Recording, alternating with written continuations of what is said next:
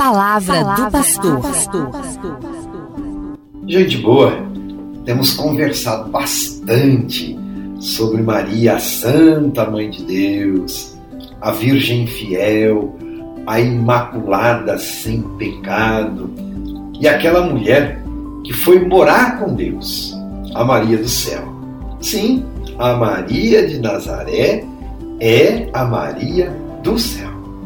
Então, nesses últimos dias, fizemos um caminho de estudo muito rico. Se você acompanhou, se enriqueceu. E fomos buscar na Bíblia o conhecimento dessa mulher, de Maria. E a Bíblia nos dá boas indicações, mas também fomos buscar os conhecimentos da igreja, conforme ensina a igreja através das proclamações dogmáticas. Cada dogma, como nós vimos nos últimos encontros, nos diz que Maria é uma pessoa humana como nós, mas também que Maria é muito especial.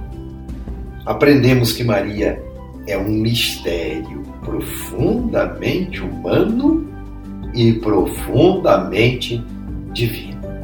Aprendemos a olhar a pessoa de Maria sem superficialidade, mas com profundidade, a partir da palavra de Deus e da oração e reflexão da igreja. Tenho certeza que você, ao acompanhar nossa conversa de todos os dias, tenho certeza você, você aprendeu mais sobre esta mulher de Nazaré. Mãe, educadora de Jesus, o Messias, o Deus encarnado. Aprendeu também que Maria se torna a perfeita discípula do seu filho, aquela que ouve a palavra, medita a palavra e põe em prática em sua vida a palavra de Deus. E ninguém tal qual Maria foi tão perfeita neste sentido. E além de ser a mãe de Jesus, Maria age também como mãe da comunidade, mãe da igreja. Sim, Maria é mãe da igreja, é mãe dos discípulos e discípulas do Mestre. Quem é cristão tem uma mãe. Isso nos foi dado no alto da cruz. Mulher, eis aí teu filho, indicando para o discípulo João. Quer dizer, todos os discípulos têm Maria como mãe. E Deus assume de tal maneira a pessoa e a missão de Maria que a quis glorificada no céu, junto dele, da Trindade Santa, dos anjos e dos santos. Eis o grande ensinamento sobre a Virgem Maria, que carinhosamente chamamos de Nossa Senhora. Eis lá, ela é toda de Deus e muito gente boa, muito humana. Este é o segredo dos quatro dogmas proclamados pela Igreja sobre Maria, que ela é profundamente humana e profundamente de Deus. Aprendendo as verdades reveladas pela Igreja nos dogmas marianos, aprendemos nós também a sermos mais autênticos seguidores de Jesus, seguindo justamente o exemplo único, insubstituível, o exemplo perfeito que foi a vida de Maria, esta mulher bendita.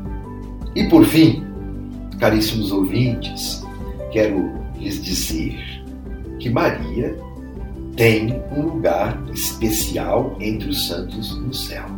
Está lá.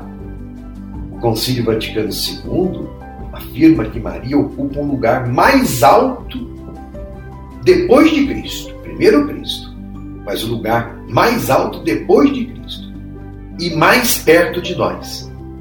Por isso, se ela está mais perto de nós, devemos rezar a ela, contar com a sua proteção, com a sua intercessão, pedir o seu auxílio e entregar-nos como filhos em suas mãos, em suas mãos maternas.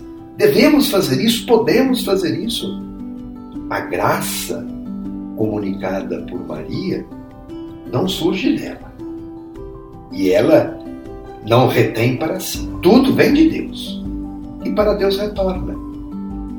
Quando rezamos a Maria, nos colocamos em sintonia direta com Deus Pai, com Deus Filho, Deus Espírito Santo. Quem está perto de Maria está sempre perto de Deus. Um verdadeiro devoto de Nossa Senhora nunca perde o rumo para Deus.